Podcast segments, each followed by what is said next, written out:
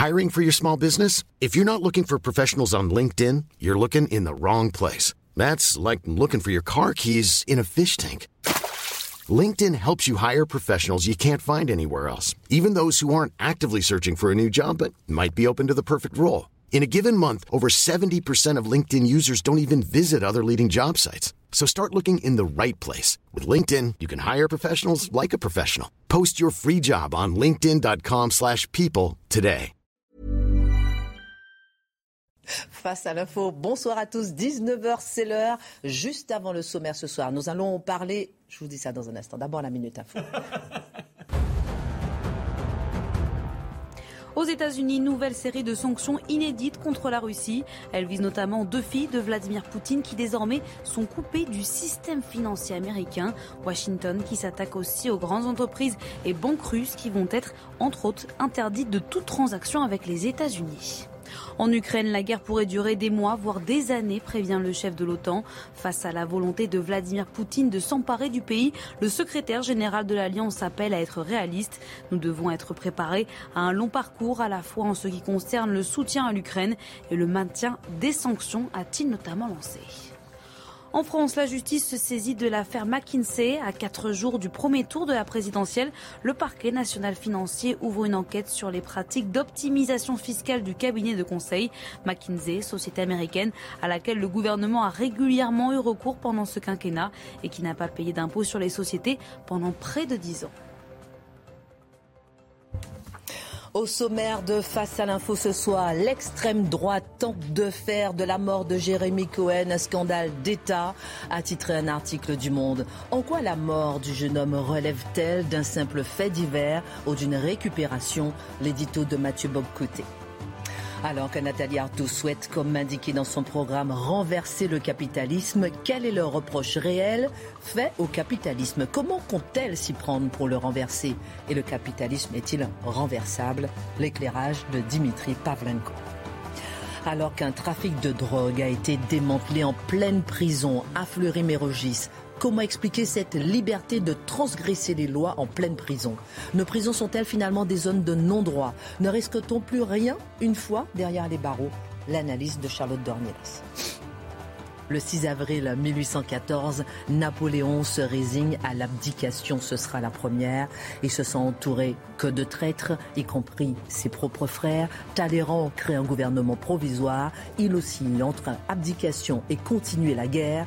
La guerre, la guerre, la guerre, la guerre, la guerre, Marc Menon raconte. Sans image, pas de justice pour Jérémy Cohen. Sans image, pas d'indignation pour la guerre en Ukraine. L'image est-elle devenue l'ultime preuve de vérité, l'ultime preuve d'existence? Sommes-nous manipulés à notre insu par cette validation par l'image? L'édito par de Mathieu Bocoté. De hauteur sur l'actualité, on commente, on décrypte, on analyse et c'est maintenant.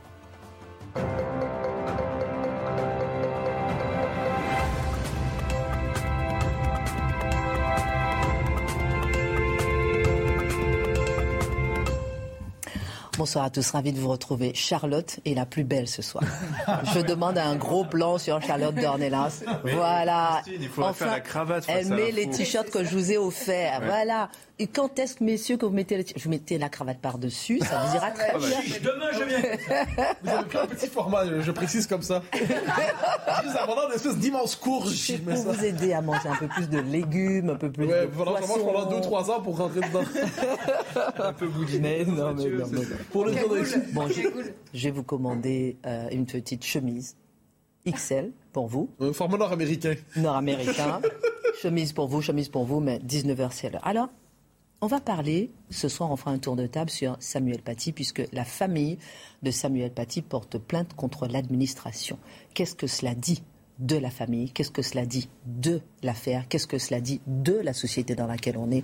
On fera un petit tour de table dans un instant. Mais depuis quelques jours, l'affaire Jérémy Cohen, d'abord, elle prend de plus en plus de place dans le débat public, elle suscite effroi généralisé. On constate que le vocabulaire pour en parler est hésitant, approximatif.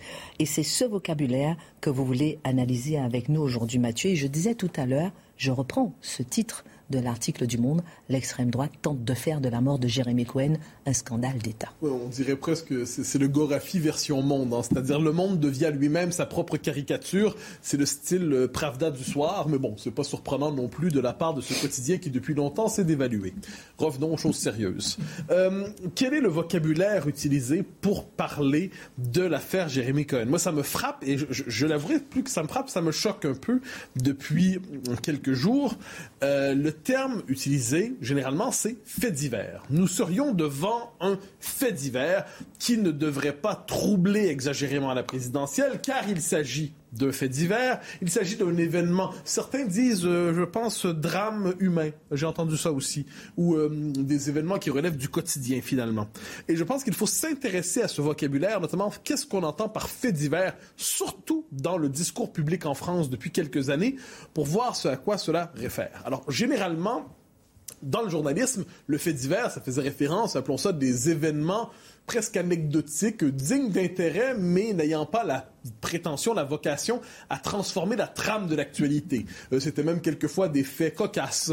Euh, je sais pas moi, le, la, le pâtissier du village se fait suivre par sa femme avec un rouleau à pâte qui lui donne des coups sur la tête et trébuche sur une. Vous voyez, faits divers dans le journal local et ainsi de suite. C'était des événements sans portée symbolique forte et surtout sans portée politique forte, je dirais.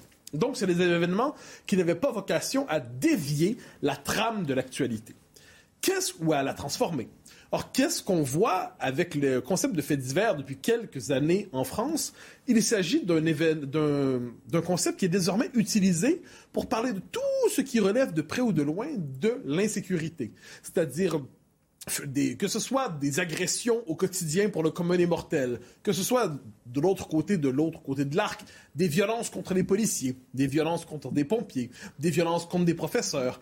Tout ça rentre assez naturellement s'il y a une fusillade. Je me rappelle il y a quelques mois, ça m'a frappé cet automne, quelquefois fusillade à Marseille, virgule, catégorie fait divers. Moi, le AK-47 rentre difficilement dans la catégorie fait divers.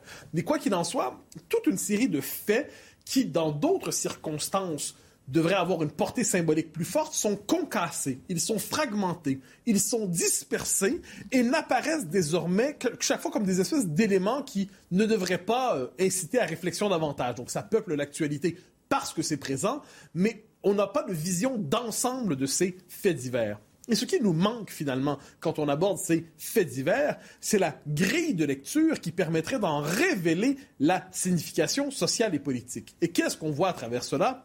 C'est ce phénomène qui a été nommé souvent pourtant, mais qui lorsqu'on le nomme, c'est vu de manière un peu euh, toujours inquiète, c'est l'ensauvagement tout simplement d'une partie du pays.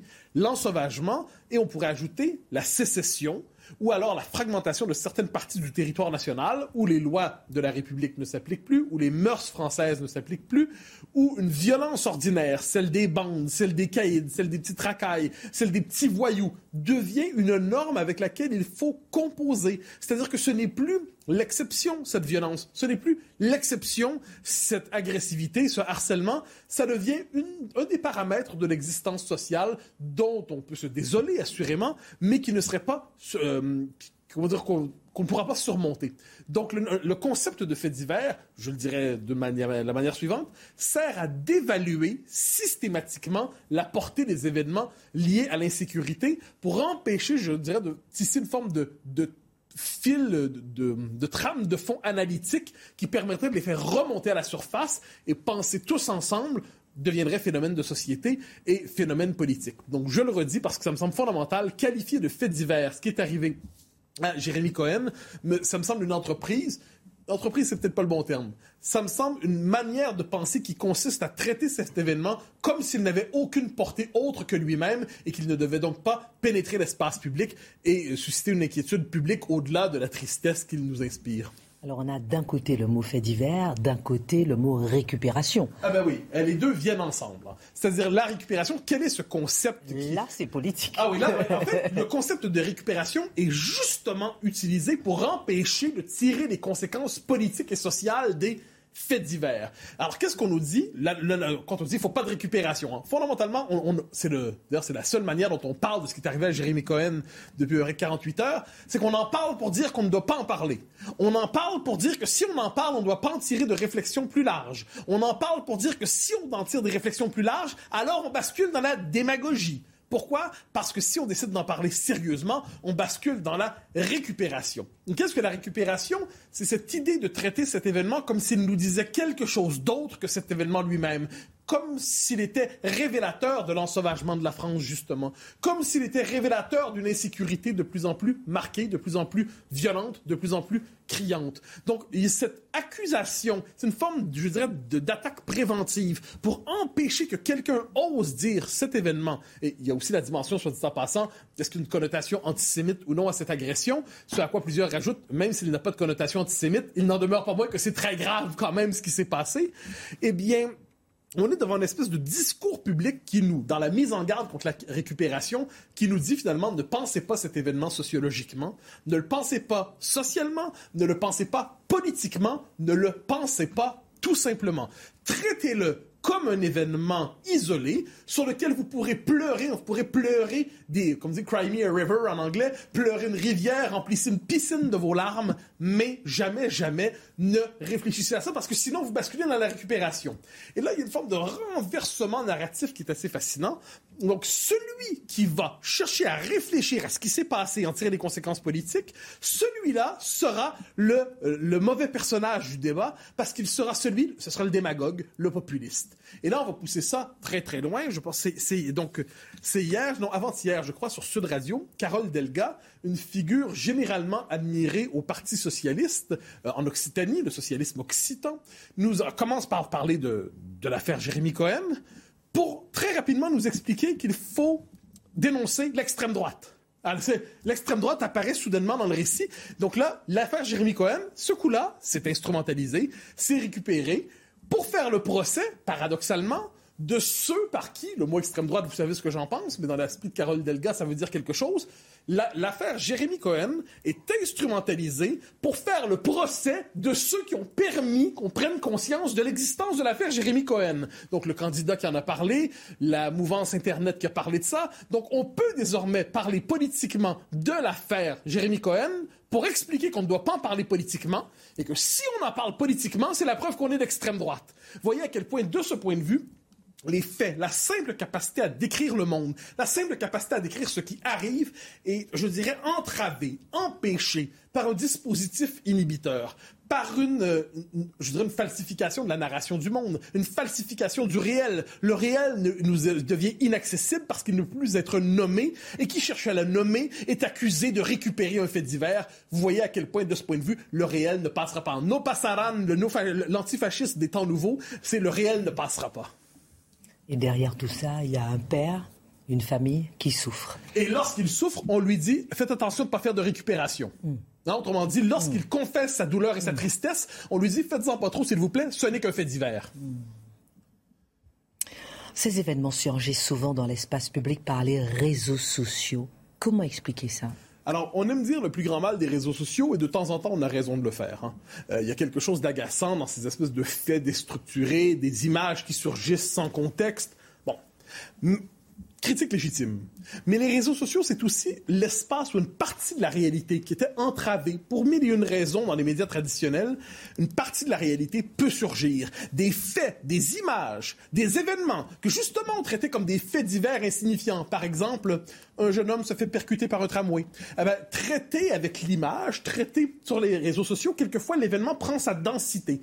Donc c'est tout un aspect de la réalité qui est souvent occulté qui est souvent dissimulé, qui peut surgir par là, souvent de manière anarchique, souvent de manière confuse, nul ne dit le contraire. Je précise, soit dit en passant, que qui a fait monter l'histoire de Jérémy Cohen, c'est ceux qu'on appelle, euh, on, les, associe à la fameuse fachosphère sur les réseaux sociaux. La fachosphère, terme débile, terme crétin, parce que dans les faits, ça sert à fasciser ceux qui proposent une lecture de l'information qui ne consiste pas justement à traiter tout ça comme des faits divers sans importance dont on devrait euh, surtout pas parler, sinon parce que ça implique une récupération. Donc c'est assez fascinant de voir cette fameuse fachosphère le terme a une seule fonction, c'est de diaboliser. Ça consiste à dire source d'information illégitime. Ça consiste à dire n'utilisez pas les informations qui viennent de cette mouvance parce que fachosphère. Eh c'est de cette partie de la toile, c'est cette partie du web, c'est cette partie des réseaux sociaux que cette histoire a pu surgir, elle a pu monter, elle a pu occuper l'espace public. J'ose croire que c'est une question d'intérêt national. C'est terriblement révélateur.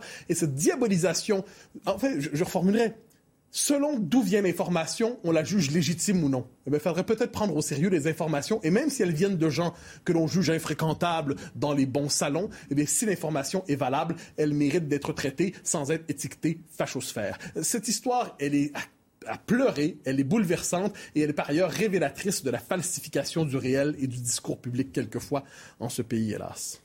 Jeanne Cancard.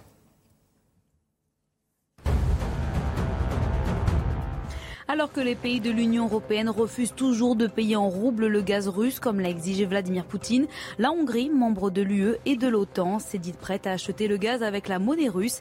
Annonce faite aujourd'hui par Viktor Orban, juste après avoir suggéré à Vladimir Poutine de déclarer un cessez-le-feu immédiat en Ukraine et lui avoir proposé de venir discuter à Budapest avec les dirigeants ukrainiens, français et allemands, ce à quoi le président russe lui aurait répondu oui, mais à certaines conditions. En France, près de Rouen, des policiers ont été attaqués hier lors d'une interpellation. La scène filmée a été largement diffusée sur les réseaux sociaux. L'un des fonctionnaires a été blessé au niveau de la tête avant que les agresseurs ne prennent la fuite. Une enquête a été ouverte par la sûreté départementale. Dans le Nord, terminer la production de pizza au sein de l'usine Buitoni à Caudry. Après plusieurs cas graves de contamination d'enfants par la bactérie E. coli et plusieurs décès possiblement liés à la consommation de ces produits, le préfet du Nord a ordonné la fermeture. L'arrêté pointe notamment du doigt la présence de rongeurs ainsi que le manque de nettoyage dans les zones de fabrication. Retour sur le plateau de Face à l'info. Dans un instant, on parlera de l'affaire Samuel Paty, puisque la famille porte plainte contre l'administration. On fera un petit tour de table. Dans un instant, on parlera de Napoléon. Il abdique. On en parlera. Avec vous, euh, Charlotte, on verra comment ça se passe dans les prisons? on a l'impression que derrière les prisons, la loi est respectée. Parfois, on se cache derrière les barreaux pour justement violer les lois et on en parle dans un instant. Dimitri, nous sommes à quatre jours du premier tour. Et puis, pardon, dans un instant, on parlera aussi de la force de l'image. Et euh, la force de l'image aujourd'hui, comment rien n'existe si on ne passe pas par l'image. La preuve de l'existence d'un fait, c'est absolument la validation par l'image. Et est-ce qu'on n'est pas manipulé? Euh, Je sais que ça vous fait tiquer un peu, Dimitri. Ah non, pas du tout, non, c'est une belle réflexion, ça. Est-ce qu'on n'est pas manipulé à notre insu, justement, par les images? Et vous, parlez, vous disiez en off tout à l'heure qu'on est sur une chaîne de télévision et que c'est une vraie question à se poser. C'est une mise en abîme. Mais vous savez que par exemple CNews, je fais une petite parenthèse, souvent fait le choix de refuser de montrer des images, de refuser de montrer des images justement par respect, par dignité, pour ne pas manipuler. Le téléspectateur ne le voit pas, mais il y a des choix. les corps de Boucha Moi, c'est une vraie question que je pose. Eh ben, le sensationnalisme, oui, c'est une honte d'une certaine façon. On va pas faire le, débat avant le débat. pardon. Non, mais non, c'est ce que j'allais dire. On fait le débat avant le débat. Ça veut dire que ça va être intéressant. On en parle dans un instant. Alors, Dimitri, à quatre jours du premier tour, on parle de la présidentielle pour l'instant, vous allez vous pencher ce soir sur Nathalie Arthaud candidate de lutte ouvrière. Mathieu a fait le portrait croisé il y a quelques jours avec Philippe Poutou du NPA. Son objectif, c'est de renverser le capitalisme. Mm-hmm. Alors, comment est-ce qu'elle compte s'y prendre? Qu'est-ce que ça veut dire renverser le capitalisme? Ben, Ne souriez pas, ça peut être très intéressant. Aujourd'hui, pas l'instant. Vous avez bien compris qu'il y a un petit enjeu de temps de parole quand même derrière ce, portrait. Ceci dit, c'est une vraie question. Je vais parler avec les mots de Nathalie Arthaud dans les minutes qui vont suivre. Euh, comment elle s'y prend pour renverser le capitalisme? Bah, en, renversant, en renversant la bourgeoisie qui domine l'économie et la société, puisque le capitalisme, dans l'esprit des communistes révolutionnaires, c'est le système dominé par la bourgeoisie. D'ailleurs, alors très intéressant, quand vous allez voir sur le site de Lutte ouvrière, elle explique qu'elle est candidate à l'élection présidentielle, certes, mais elle n'a pas beaucoup de respect pour la fonction. C'est absolument pas un objectif pour elle. Euh, dans son programme, elle dit clairement que cette élection est faite, je la cite, pour choisir celui qui, parmi les sous-fifres au service du grand patronat, nous tapera dessus, quelles que soient les promesses faites pendant la, pendant la campagne. Donc le vrai pouvoir, selon Lutte ouvrière, selon Nathalie Arthaud, n'est donc plus à l'Élysée, tout au plus le chef de l'État, et là je la cite encore, c'est le gestionnaire de ce système qui ne fonctionne bien que pour la minorité capitaliste qui se transmet euh, des fortunes de père en fils. Voilà, il faut donc exproprier les riches pour renverser le capitalisme. Et elle est convaincue, Nathalie Arthaud, que la lutte communiste révolutionnaire a de l'avenir parce qu'elle voit de la colère partout dans la société, partout dans le monde du travail. Et elle cite les gilets jaunes, les manifestations contre la réforme des retraites il y a trois ans, les manifestations aussi contre le pass sanitaire l'été dernier. Pourquoi? Parce qu'il y avait beaucoup de salariés qui s'engageaient dans cette cause-là et qui étaient menacés de perdre leur emploi. Citons par exemple. Qui l'ont perdu. Bah oui, les infirmiers, les infirmières qui n'ont toujours pas retrouvé euh, d'emploi alors qu'on manque de monde à l'hôpital, par exemple. Seulement, elle déplore que toutes ces luttes, eh bien, il n'y ait pas de plan de combat global. Voilà, les luttes sont trop dispersées, elles sont trop catégorielles. Chacun milite pour sa petite augmentation de salaire, pour euh, cette condition de travail à soi, et en fait, elle déplore que la conscience de classe soit un petit peu perdue en cours de chemin, alors que toujours selon elle, hein, les travailleurs, elle dit aussi les exploités, c'est vraiment le, langage traditionnel hein, de la gauche communiste révolutionnaire, eh ben, que les exploités, ceux qui n'ont rien ou pas grand-chose, eh ben, ce sont malgré tout eux qui produisent toutes les richesses et donc les profits et donc le capital de la bourgeoisie. voilà la logique. Mais qu'est-ce qu'elle reproche au capitalisme? Eh bien, alors, c'est là que c'est intéressant, c'est qu'elle dit aujourd'hui, le capitalisme, sa, sa grande faute, c'est de ne résoudre aucun des grands problèmes de l'humanité. Elle donne quelques exemples. Par exemple, elle cite la pandémie. Elle dit on aurait levé les brevets sur les vaccins, et eh ben on aurait piqué la planète tout entière, bon sauf Marc bien sûr, et c'était terminé. voilà. Mais les groupes pharmaceutiques, explique-t-elle, ont refusé au nom de la propriété intellectuelle de céder les brevets, et donc on n'a pas pu euh, vacciner la planète entière. Bon. Moi, je lui opposerai quelques arguments à ça. Mais là, je, voilà, c'est vraiment ce qu'elle dit. Elle cite un autre exemple. Elle dit l'espace. L'espace, ça sert à quoi aujourd'hui Les fusées qu'on développe, les belles fusées de SpaceX, bah, c'est pour envoyer des milliardaires faire du tourisme spatial. Voilà, ça sert à rien, c'est pas bien non plus. Et bon, évidemment, là aussi, on pourrait aussi lui opposer quelques arguments. La question qu'elle pose, c'est finalement où est l'intérêt collectif dans tout ça? L'intérêt collectif. Vous notez qu'elle ne parle pas de l'intérêt général. C'est quoi la différence? L'intérêt général, c'est le bien du plus grand nombre. L'intérêt collectif, c'est le bien de tous égalisé, hein, on passe tout le monde au même tamis et on, le collectif, on se fond totalement dedans. Le collectif fait tout pour Nathalie Arthaud et pour Lutte ouvrière. C'est vraiment très important. Euh, et le capitalisme, c'est le contraire, selon elle, du collectif. Elle dit, c'est l'intérêt particulier, c'est le profit avant tout, le profit pour soi, c'est la concurrence de tous contre tous. Et au bout de la route, eh bien, vous trouvez la destruction de la planète. Et là, on, retombe sur les enjeux environnementaux. Alors, d'ailleurs, je note que depuis quelques années, tous ces thèmes-là, ceux que je viens de vous citer, euh, ça travaille le capitalisme de l'intérieur. Euh, l'idée, par exemple, que le travail, aujourd'hui, doit avoir du sens, qu'il ne doit pas seulement rechercher l'efficacité, dans toutes les entreprises aujourd'hui, euh, les recruteurs ils sont confrontés à des jeunes qui disent oui mais moi mon boulot s'il n'a pas de sens je veux pas. Voilà euh, cette idée que euh, le travail, que l'entreprise doit servir des intérêts supérieurs au profit. Sous-entendu, ma vie vaut plus qu'une simple quête de profit. On retrouve un petit peu le slogan du NPA mais appliqué à une échelle individuelle, individualiste. Voilà. Si vous prenez, rappelez-vous peut-être, ou peut-être l'avez-vous lu ou peut-être pas, le rapport Nota, Nicole Nota, Dominique Senard, remis en 2018. Non vous l'avez pas lu. par l'ancienne patronne de la CFDT et celui qui à l'époque était le patron de Michelin, qui est devenu euh, le président de Renault depuis. Non mais ce rapport-là, euh, c'était le rapport qui a institué les entreprises à mission. Ça s'est rentré ensuite dans la fameuse loi Pacte et ça a institué cette possibilité pour les entreprises de se faire entreprise à mission. Le titre du rapport, l'entreprise objet d'intérêt collectif on retrouve les mots de Nathalie Arthaud. Et euh, un vrai marxiste, alors là, vous mettra en garde en disant attention, ça c'est une ruse, les capitalistes sont très très forts pour digérer toutes les contestations. Par exemple, qui aurait imaginé en 1977 que euh, euh, tous les codes de la mode punk se retrouvent un jour dans les défilés de mode de haute couture? C'est ça cette faculté de digestion de la contestation qu'a le capitalisme. Voilà. alors, rappelez-vous aussi, il y a deux ans, au début de la pandémie, euh, on lisait partout dans, les journaux des gens qui prédisaient que c'était la fin du capitalisme. On brodait sur quoi? Sur le monde d'après. Le monde d'après quoi? Le monde d'après, le capitalisme, parce que on se rendait compte, on se disait que le système, finalement, c'est lui qui avait créé la pandémie. Euh, c'est lui qui créait en fait le réchauffement, la crise climatique, et c'est lui qui générait toutes ces inégalités. Donc, il faudrait réformer le capitalisme. Alors, dernière minute, comment va le capitalisme? Est-ce qu'il est renversable, justement? Il est toujours contesté de l'intérieur, comme je vous l'ai dit, mais il faut être honnête, le capitalisme aujourd'hui est sans rival dans le monde. C'est le titre exact d'un livre d'un économiste américain qui s'appelle Branko Milanovic. D'ailleurs, qu'on ne peut pas accuser d'être un ardent défenseur du système. Hein, mais force est de reconnaître avec lui que quand même le capitalisme a remporté une victoire totale sur tous les autres modèles de développement. Depuis la chute du communisme euh, soviétique, there is no alternative. Hein, pour parler comme Margaret Thatcher, il n'y a pas d'alternative. Qu'est-ce que c'est le capitalisme au fond? C'est trois règles en fait. Hein. C'est une production tourné vers le profit, l'emploi d'une main-d'œuvre salariée, mais aussi libre, hein, qui peut changer d'employeur, euh, et un capital qui est majoritairement privé. Et toute la planète suit ces principes, excepté quelques petites enclaves sans influence, comme la Corée du Nord, par exemple. Alors, faut quand même nuancer. Il y a des différences entre le capitalisme libéral, comme on le pratique en Occident, et le capitalisme autoritaire, comme vous le voyez en Chine ou, en Russie. Mais vous voyez, c'est comme toutes les croyances. Il y a toujours, un schisme hein, qui intervient euh, à un moment.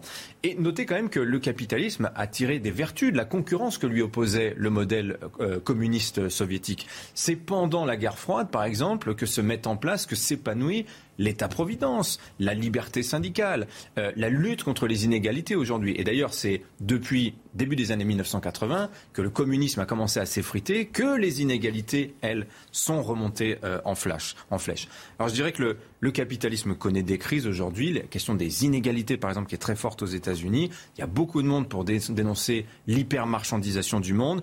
Mais en fait, qui a mieux à proposer? Alors, il y a certains qui vont vous répondre, bah, Nathalie Arthaud, oui mais ce n'est sans doute pas la majorité. Pause.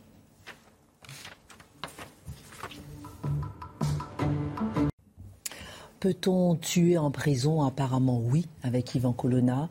Peut-on euh, faire du trafic de drogue en prison? Oui, apparemment. Pourquoi? Comment cela est possible? On en parle avec Charlotte juste après la Minute Info. Face au massacre de Boutcha, la Chine évoque des images profondément dérangeantes mais refuse d'incriminer son allié russe. Toute accusation doit être fondée sur des faits. Il ne faut pas mélanger la situation humanitaire avec la politique, a notamment déclaré un porte-parole de la diplomatie chinoise. Dans le reste du monde, alors que les États-Unis appellent à juger les responsables pour crimes de guerre après la découverte de centaines de cadavres civils au nord-ouest de Kiev, la Russie, elle, nie toujours formellement son implication. En France, la justice se saisit de l'affaire McKinsey. À quatre jours du premier tour de la présidentielle, le parquet national financier ouvre une enquête sur les pratiques d'optimisation fiscale du cabinet de conseil McKinsey, société américaine à laquelle le gouvernement a régulièrement eu recours pendant ce quinquennat, n'a pas payé d'impôts sur les sociétés pendant près de dix ans. Après Buitoni et Kinder, les fromages Brie et Coulommiers de la marque Grain d'Orge du groupe Lactalis ont été rappelés après la découverte d'un fromage contenant la bactérie responsable de la listériose, une infection rare mais potentiellement mortelle avec un délai d'incubation pouvant aller jusqu'à 8 semaines. Dans un instant, on parlera de la famille de Samuel Paty qui porte plainte contre l'administration, euh, considérée comme fautive de ne pas avoir protégé le professeur. Juste avant, un réseau de trafic de drogue a été démantelé le 31 mars dernier dans la maison d'arrêt à Fleury-Mérogis, de Fleury-Mérogis, placé en détention provisoire. Il y a quelques mois, un homme poursuivait son trafic pour approvisionner l'île de France et la Bretagne notamment comment comprendre qu'il ait pu poursuivre ainsi son activité criminelle derrière les barreaux alors, en effet, là, on a un homme qui. Il y a un réseau entier, il y a 16 personnes qui sont interpellées, il y en a 4 qui sont placées en contrôle judiciaire aujourd'hui, 9 qui sont en détention provisoire, qui ont été envoyés en prison. Donc, c'est tout un réseau qui est tombé. Et les enquêteurs, au fil de leur enquête, se sont rendus compte que la tête du réseau était en prison. Il était en détention provisoire, donc en attendant son procès, pour trafic de stupéfiants. Arrivé en prison, il s'est dit c'est quand même un, c'est quand même un, ah, voilà c'est ça exactement, c'est quand même un marché suffisamment juteux pour qu'on le lâche pas. Donc il a poursuivi son trafic en prison et il est tombé. Alors là les, les policiers ont quand même récupéré 20 euh, 000 euros, plusieurs centaines de kilos de cannabis, de cocaïne et des armes à feu. Donc c'était quand même un réseau relativement bien organisé et assez bien établi selon les termes de l'enquête. Euh, alors la question qui se pose, c'est, on va rejoindre la chronique de Mathieu, est-ce que c'est un fait divers? Est-ce que cet homme euh, qui continue son trafic en prison, c'est un fait divers? Ou alors est-ce que c'est monnaie courante en prison? La réponse, malheureusement, c'est la deuxième, évidemment. Euh, alors, il y, a plusieurs sortes de trafics. Il y a les trafics de stupes qui continuent en prison parce que les trafiquants de stupes sont arrêtés et ils poursuivent. Et il y a régulièrement dans les enquêtes, les policiers vous disent régulièrement dans les enquêtes, quand ils mettent sur écoute, ils se rendent compte que les écoutes mènent à quelqu'un en prison qui donne les ordres et qui continue à gérer le trafic à l'extérieur. Et ensuite, vous avez le trafic importé en prison, c'est-à-dire qu'il y a des personnes qui arrivent en prison. Vous avez 180, en gros, établissements euh, pénitentiaires en France, 70 000 détenus c'est un marché, c'est un nouveau marché à prendre. Euh, et donc, il y a comment dire, des trafics qui se mettent aussi en place à l'intérieur des prisons euh, pour fournir, on va dire, le matériel aux prisonniers. Alors certains surveillants, j'en ai appelé plusieurs dans différentes prisons pour savoir si c'était euh, le cas. C'est le cas dans toutes les prisons. Euh, et il y a une certaine tolérance. On a souvent entendu ça, c'est pour ça que je m'attarde dessus. On dit souvent il y a une tolérance pour le shit et l'herbe parce que euh, les prisonniers sont plus calmes avec ça, contrairement à d'autres drogues qui peuvent être plus, plus dures, qu'on appelle plus dures. alors bon, la tolérance, c'est simplement que parfois quand ils sentent l'odeur, ils vont pas aller s'attarder parce qu'ils ne savent pas de quelle cellule ça vient. Si par hasard, euh, il y a du site qui est trouvé dans une cellule, évidemment, euh, la sanction euh, peut tomber. voilà pour cette. Parce qu'on entend souvent ça, donc je voulais m'attarder sur cette question que j'ai posée. Alors, comment est-ce que c'est possible que ce trafic perdure en prison où, en effet, on se dit, bon, au moins en prison, ils arrêteront Bon. Alors, d'abord, il y a la question des portables.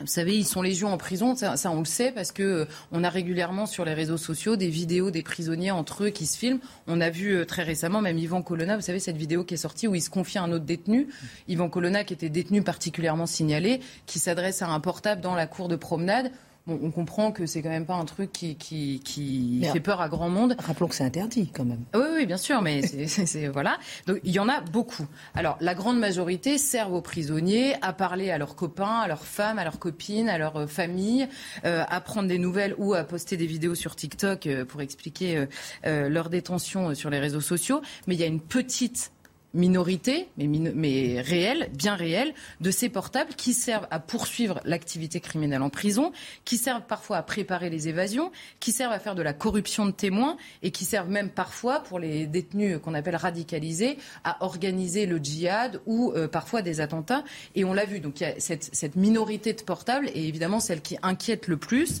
euh, qui inquiète le plus sur euh, les, milliers de portables qui sont trouvés chaque année.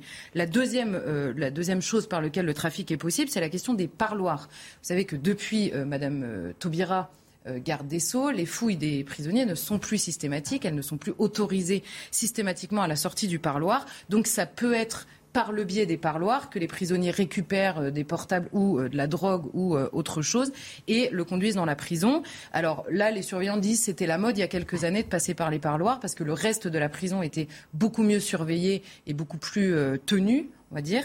Euh, c'est beaucoup moins la mode aujourd'hui de passer par les parloirs. Aujourd'hui, la mode dans les prisons, c'est les projections. Ce sont les projections. Alors les projections, c'est vous prenez des petites mains, vous le trafiquant, parce que c'est organisé de l'extérieur. Il y a des commandes depuis la prison à des trafiquants de drogue à l'extérieur ou des trafiquants de portables ou de ce que vous voulez. Vous passez votre commande, on envoie une petite main en bas du mur de la prison, souvent la nuit, et il projette par-dessus le mur de la prison, ça tombe dans les cours et les prisonniers les récupèrent pendant euh, les promenades. Donc vous avez ces trois points, on va dire, qui permettent l'organisation du trafic à l'intérieur de la, de la prison. Et quand on entre dans le détail, on retrouve les mêmes problèmes qu'à l'extérieur, à savoir un laxisme structurel. Euh, donc c'est pas la faute de telle ou telle d'une prison. Le laxisme est structurel évidemment. Question de bureaucratie, vous allez voir pourquoi. Le manque de moyens évidemment et par conséquent le sentiment bien réel euh, d'impunité qui pèse euh, sur euh, les prisonniers. Et alors il y a un, surveillant qui m'a dit de, que j'ai trouvé la phrase magnifique. Il m'a dit en fait quand, quand un jeune quand un jeune surveillant pénitentiaire arrive en prison, le choc carcéral il est pour lui.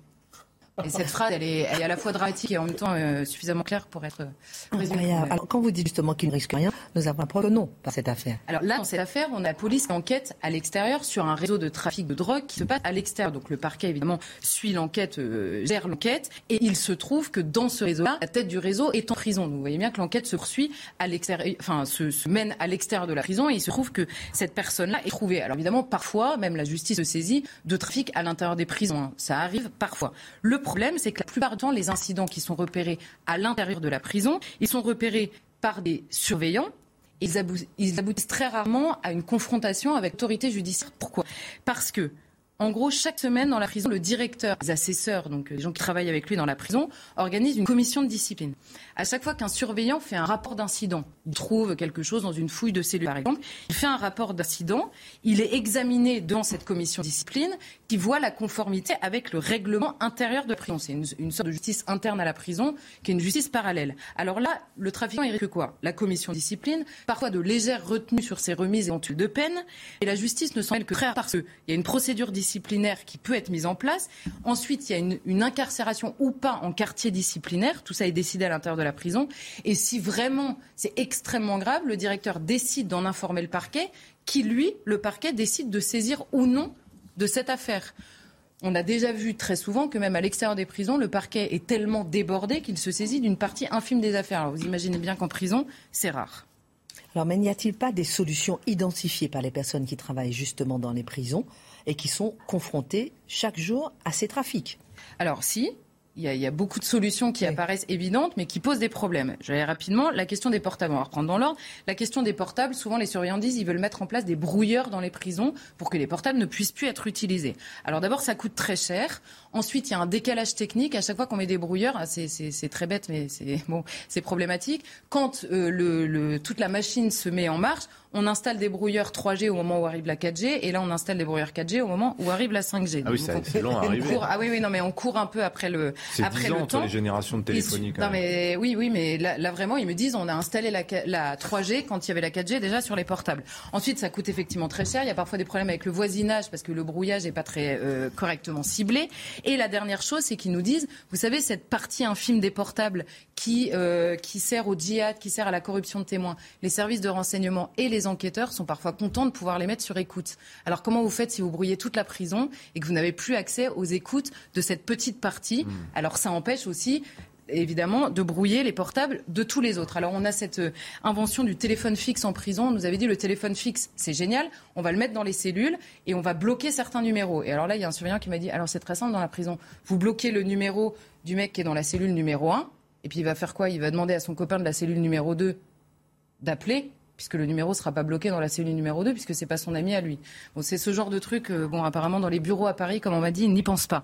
La deuxième chose, les paroires et les cellules, la question des fouilles. Alors là, on comprend, les fouilles étaient interdites systématiquement. Maintenant, les surveillants pénitentiaires peuvent fouiller les prisonniers, mais la fouille doit être motivée. Et alors, le problème, c'est que c'est exactement comme avec la justice, il y a des avocats dans les commissions disciplinaires, et si la fouille est mal motivée, ça peut vous casser la procédure disciplinaire, même à l'intérieur de la prison. Donc c'est extrêmement compliqué. Et ils nous disent quand vous fouillez une cellule parce que vous avez une suspicion, vous pouvez derrière être accusé de harcèlement parce que vous avez fouillé deux fois la cellule dans la même semaine, ou de racisme parce que donc il y a beaucoup d'accusations qui peuvent qui peuvent tenir. On comprend qu'acheter la paix sociale c'est encore compliqué. Par ailleurs, il y a une volonté politique de limiter les fouilles même des familles qui viennent dans les parloirs. Il y a interdiction par exemple de mettre des des comment ça s'appelle des portiques comme il y a dans les aéroports. On passe tous là-dedans dans les aéroports. Dans les prisons, c'est interdit parce que le droit des familles et leur liberté. Et dernière chose sur la question des projections, les filets. Alors là, c'est magnifique aussi. Les filets qui sont installés. Alors vous avez maintenant des cocktails Molotov qui brûlent les filets. Euh, vous avez euh, des drones. Alors ils livrent par drone pour éviter les filets parce que le défenseur des droits demande à ce que les cours de promenade ne soient pas complètement couvertes de filets parce qu'il y a un droit à voir le ciel directement et non pas à travers un filet. Moralité en prison, euh, c'est la liberté. on a les mêmes problèmes qu'ailleurs. C'est la liberté. Le 6 avril 1814, Napoléon se résigne à l'abdication. Ce sera la première. Alors à ce moment-là, ils se sont entourés que de traîtres, y compris euh, par ses propres frères. Talleyrand crée un gouvernement provisoire et là, il vacille. Ben oui, mais je vous ai raconté il y a quelques jours la fameuse campagne de France, là où il oublie toute la réalité. Cet homme est dans une forme de démence. Il ne veut pas admettre qu'on est en fin de règne, alors que les autres déjà usés par ces années de combat. Ils ont pour la plupart été blessés. Puis, le goût du luxe leur est venu. Grâce à lui, ils ont maintenant des palais, ils ont des titres. Ils voudraient pouvoir profiter des courtisanes qui viennent ici et là, de belles soirées ensoleillées.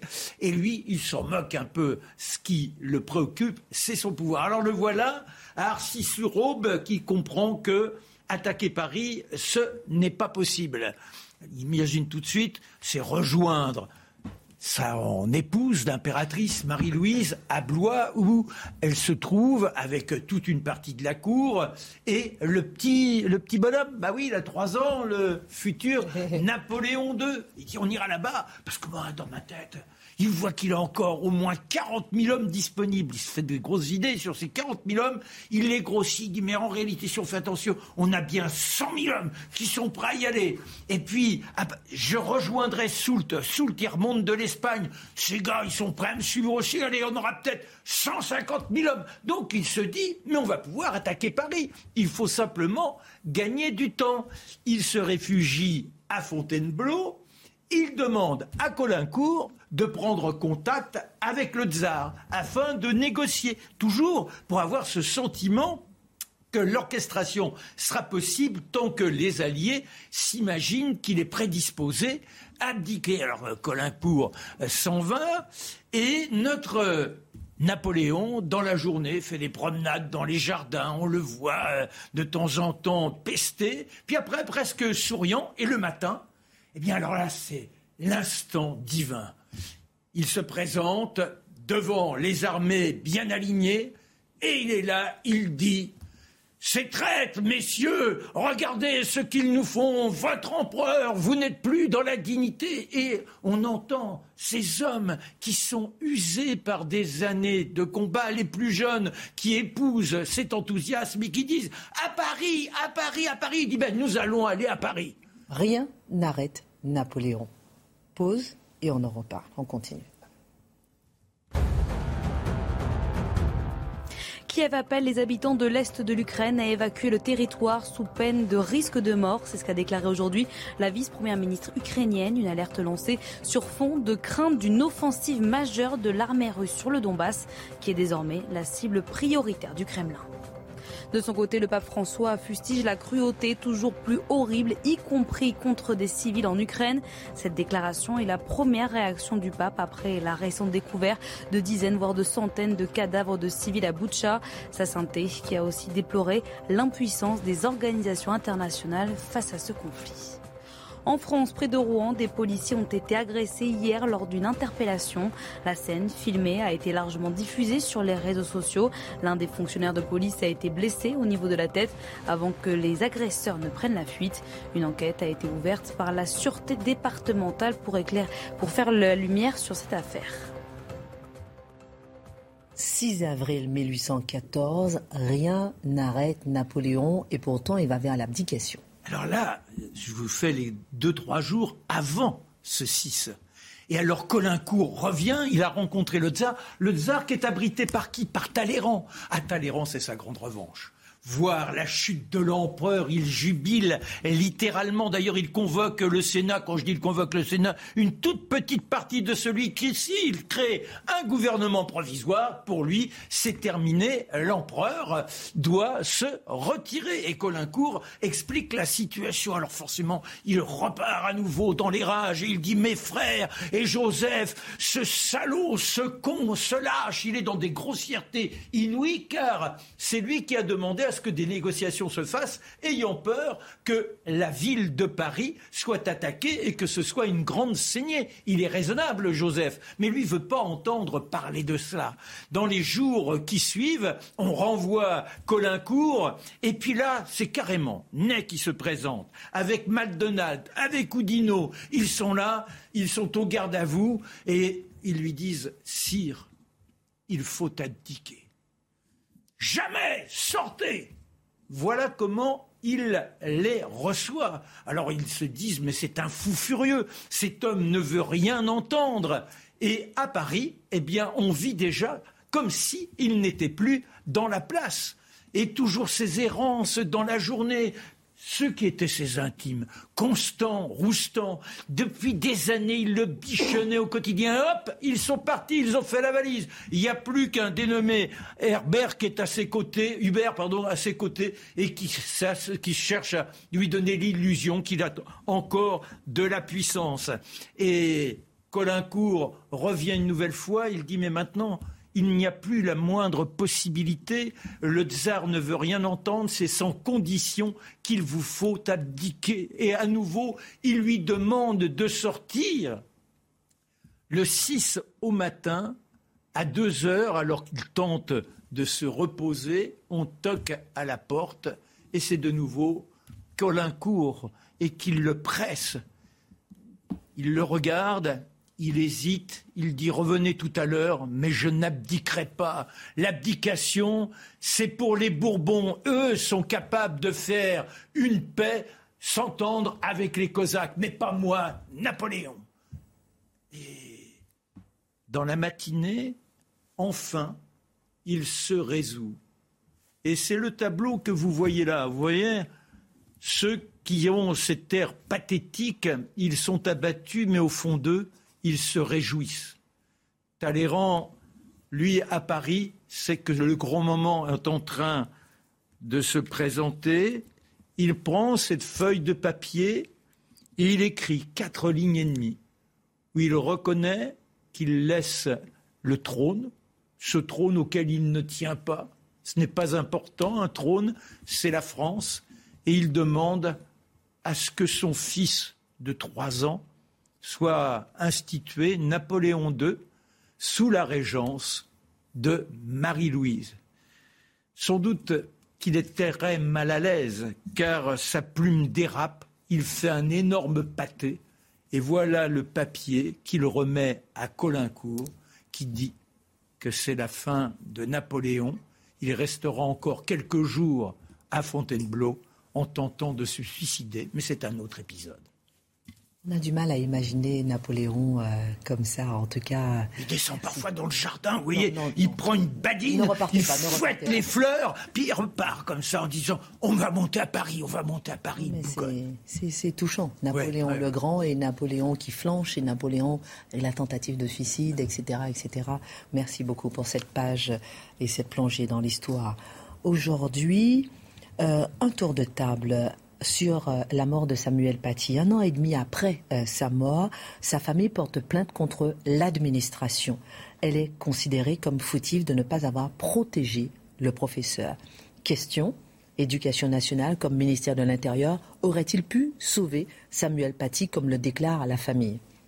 Il y a une dimension philosophique mais très très forte dans cette, euh, cette réclamation, cette dénonciation de la famille. C'est que l'État moderne est fondé sur une promesse, c'est celui d'éviter à ceux qui vivent sous son autorité la mort violente. Hein, c'est la promesse fondamentale de l'État moderne, c'est la sécurité, c'est éviter la mort violente. Si le commun des mortels considère désormais que l'État n'est plus capable d'assurer cette promesse première, cet engagement élémentaire, cet engagement qui rend possible tous les autres, c'est une rupture profonde du contrat social, bien plus profonde, qui va au-delà de, de la douleur de cette famille. C'est une espèce de dislocation symbolique assez grave qui s'exprime à travers ça.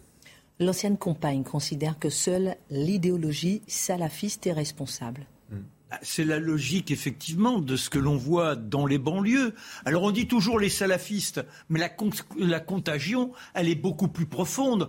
Combien de personnes ne se sentant pas salafistes, mais qui adhèrent à un islam qui veut vivre selon les lois du Coran? Et cela, eh bien, c'est porter le voile, et ce sont ceux-là que le professeur essayait de mettre en exact pour dire il nous faut vivre la laïcité. Ce qui est terrifiant, c'est que ses propres collègues n'étaient pas d'accord avec lui. Ce que l'on veut, c'est une sorte de léthargie générale. On ne veut pas que la possibilité de reconnaître, c'est un peu le, le, même édito tout à l'heure euh, que celui de Mathieu en début d'émission, à savoir pas de vague. Il faut que l'on soit dans l'illusion d'une tolérance apaisante. Et cela, eh bien, nous conduit à ce type de situation sinistre. Vous voulez rajouter quelque chose on, se fait croire dans nos sociétés que la peine de mort a été abolie. C'est faux. Elle a été transférée. C'est-à-dire qu'elle est exercée. Les islamistes, aujourd'hui, se reconnaissent le droit à la peine de mort. Ils établissent leurs propres critères. Ils se permettent la sanction. Donc, de ce point de vue, on peut dire que l'autorité classique, presque absolue, celle qui se donne le droit de donner la mort, elle existe encore. Simplement que ceux qui se permettent de l'exercer sont les islamistes en guerre contre la France. Alors, Dimitri, des agents ont eu euh, connaissance directement ou indirectement de la situation de Samuel Paty. Ce sont eux qui sont, hmm. euh, qui sont visés. La famille reproche euh, le fait que pendant le du 8 au 16 octobre, il y a des agents qui étaient au courant qui auraient pu éviter la mort de Samuel Paty bah, Moi, je vois que dans le dossier, il y a 15 personnes. Il y a 6 collégiens hein, pour avoir euh, désigné Samuel Paty à Anzorov, au meurtrier. Euh, on apprend aussi que par deux fois, la principale du collège de Samuel Paty a signalé la situation euh, au rectorat, a demandé une équipe de sécurité. Par deux fois, pas de réponse. Après la mort de Samuel Paty, la famille a demandé des explications, des documents au ministère de l'Intérieur, au ministère de l'Éducation. Il n'y a pas eu de réponse. Est-ce qu'on peut ne pas apporter de réponse à une famille qui a perdu comme ça un des siens?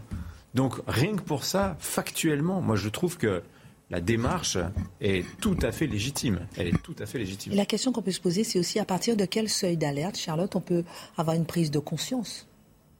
Parce que à partir de quel moment, avec le recul, on se dit qu'effectivement, entre le 8 et le 16 octobre, on aurait pu agir, mais à partir de quel seuil d'alerte mm. on peut déclencher justement certaines choses? Oui, c'est une bonne question parce que c'est vrai que quand on a tous les éléments en main, tout ce qu'il aurait fallu faire nous apparaît forcément évident.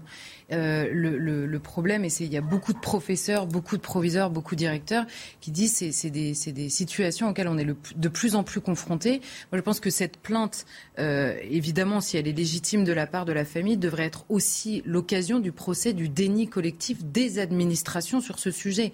C'est ça l'énorme problème. On avait vu à ce moment-là tous les profs dire pas de vague, on se fait insulter, il faut se taire, on, on se fait menacer, il faut se taire, et l'administration qui dit oui, mais alors attendez, vous êtes sûr que parce que pourquoi est-ce qu'il y a un déni? Parce qu'il y a une peur de l'accusation d'islamophobie, de racisme, d'extrême droite, toutes ces, tous ces mots qu'analyse aussi souvent Mathieu ici. C'est évidemment la peur de l'accusation d'être soi-même un monstre qui, qui, qui fait se taire autant de monde. Donc cette plainte, elle va viser des responsabilités en cascade. Évidemment que la première responsabilité, au-delà même de l'idéologie, c'est euh, celui qui a décapité Samuel Paty. Mais il y a des responsabilités en cascade et je pense qu'on pourrait même interroger nos responsabilités collective devant le phénomène de l'islamisation euh, plus générale euh, de ce pays. Bah, moi, je philosopherai pas. Hein. À partir du moment où il y a quelqu'un qui dit tel enseignant, il s'appelle comme ça, il est dans tel collège, il est dans telle classe, ah, il dit ci, il dit ça. C'est Brahim Shnina, cet homme-là, qui est cité dans le dossier. C'est lui, c'est de lui que parle l'histoire.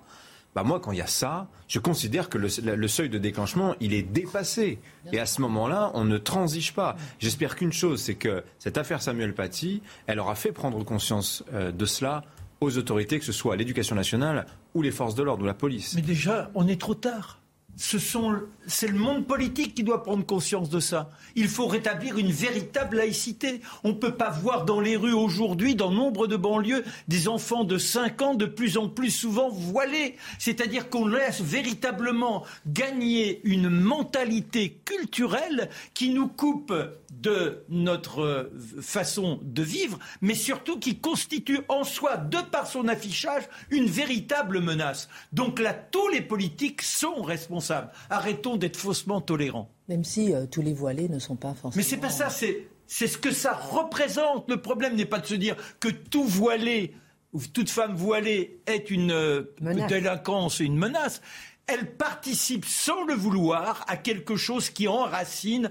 un principe d'exclusion et de haine. En tout cas, on suivra effectivement ce dossier et puis le fait que c'est une sorte de judiciarisation de la société. Euh, assez assez euh, ah oui ne pas tomber trop dans la délation c'est ça que vous voulez dire oui c'est-à-dire que c'est ce qui paralyse aussi notre société c'est-à-dire qu'aujourd'hui on l'a vu dans la crise sanitaire le gouvernement s'est retenu de faire beaucoup de de, de, de, de choses pour ne pas justement être euh, accusé comme on l'a vu dans l'affaire du sang contaminé, et on va vers une certaine judiciarisation de la société, de l'État, qui empêche peut-être aussi à l'État de faire euh, d'avancer sur certains Mais là, c'est un procès pour dénoncer justement euh, l'inaction par crainte des retombées judiciaires. Et c'est ça. Mais ce que voulait dire Tessine. C'est ce que c'est le à double tranchant un double tranchant. On suivra ce dossier en cas dans l'enquête antiterroriste sur l'assassinat, comme vous disiez, moins 15 personnes, dont 6 collégiens euh, sont euh, mis euh, en examen.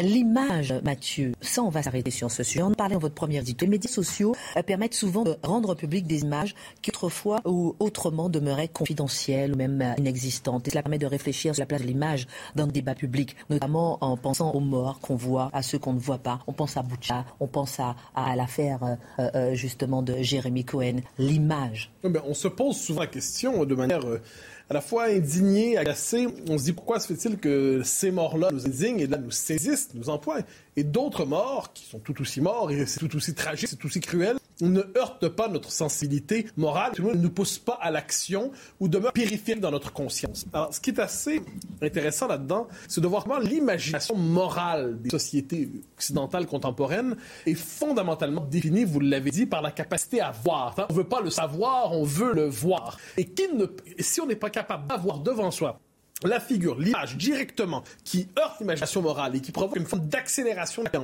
et aussi un désir d'action qui suit presque inévitablement, parce que l'indignation vient avec toujours l'idée qu'il faut faire quelque chose. S'il n'y a pas le moment de l'image dans la conscience collective, le désir d'action demeure périphérique ou résiduel. Alors, on dira sur des considérations de base, mais un philosophe comme Régis Debré, un, penseur pas, très médiatique, mais tout à fait remarquable, a beaucoup réfléchi dans ce qu'il appelle la médiologie, donc comment le vecteur qui porte les idées transforme le rapport aux idées. Et il nous dit, par exemple, dans plusieurs de ses travaux, on est dans la vidéosphère aujourd'hui. Qu'est-ce que c'est la vidéosphère? C'est la possibilité justement de penser par l'image. Donc le concept qui se présente à nous est insuffisant, mais si nous voyons, ni si nous l'avons en répétition, et si l'image, en plus avec l'effet viral des réseaux sociaux aujourd'hui de la télévision, dès lors peut se créer très rapidement une conscience collective. Et de ce point de vue, le véritable principe de hiérarchie, c'est la capacité non plus seulement de concevoir, mais d'imaginer. Émotion, indignation, action. J'ai envie de vous poser plusieurs questions. Par exemple, est-ce qu'on a le droit d'avoir une émotion différente lorsque c'est un Malien qui meurt, que lorsque c'est un Ukrainien qui meurt, que lorsque c'est au coin de la rue qu'il y a un mort? C'est une question que j'ai envie de vous poser après la Minute Info.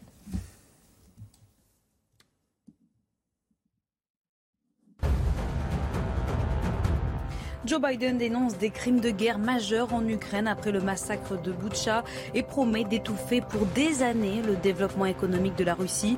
Le président américain qui a annoncé aujourd'hui une nouvelle série de sanctions à l'encontre de Moscou, des pénalités qui visent notamment deux filles de Vladimir Poutine qui désormais sont coupées du système financier américain. Washington s'attaque aussi aux banques russes qui vont être, entre autres, interdites de toute transaction avec les États-Unis.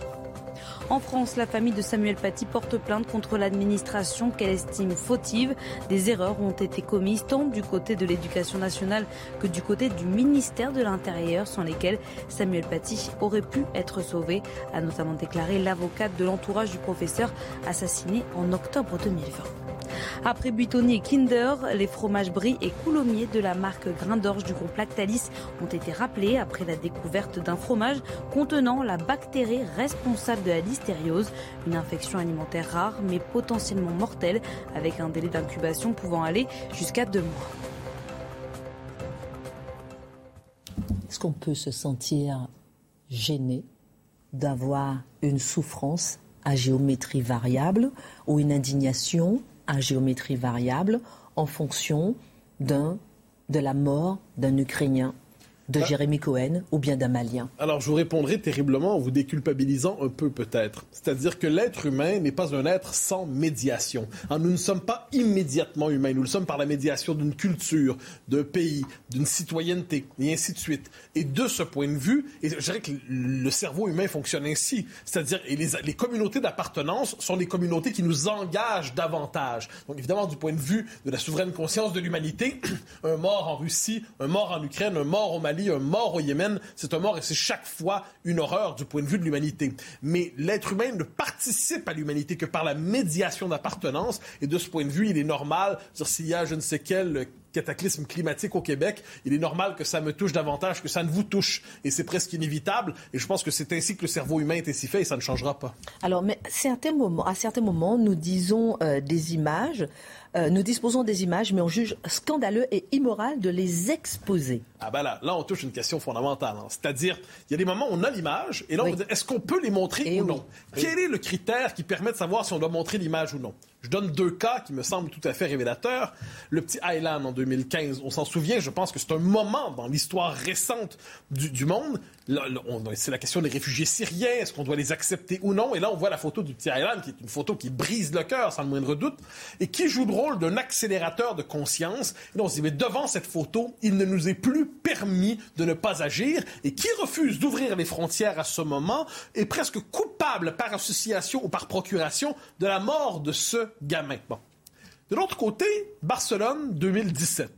Attentat terroriste, attentat islamiste. Et là, on a les images aussi. On les a aussi, les images du massacre. Ou on pourrait dire aussi à Nice, soit dit en passant. Hein, massacre.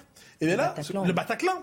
Et là, soudainement, on nous dit, ah ben non, ces images-là, on ne peut pas les montrer au nom de la décence. Ce serait indécence que de les montrer. Ce serait indécence de les euh, exposer publiquement. Et là, on peut se demander, mais quel est ce critère qui permet de dire, dans un cas, c'est légitime, dans l'autre, ce ne l'est pas? Et c'est là qu'on voit qu'il y a toujours une politisation, une manipulation, tout même une politisation de l'image. Les images qui peuvent provoquer une forme, je dirais, qui, nous poussent c'est terrible, hein, on, revient toujours à l'idéologie. Les images qui nous poussent globalement à accepter tout ce qui relève de l'idéologie de la diversité doivent être montrées d'une manière ou de l'autre. Donc ça pousse à, à l'accueil des migrants, ça pousse à... Vous voyez les exemples, mais si la réaction des images peut être une réaction sévère en disant mais là l'islam, il y a des problèmes, là la question, le vivre ensemble ne fonctionne pas aussi bien qu'on le croirait, si on craint qu'elle ne provoque des réactions négatives devant le souverain, le saint discours du vivre ensemble, alors là, soudainement, les images, on ne doit pas les montrer. De ce point de vue, c'est le fameux deux poids deux mesures que l'on connaît par cœur. Donc images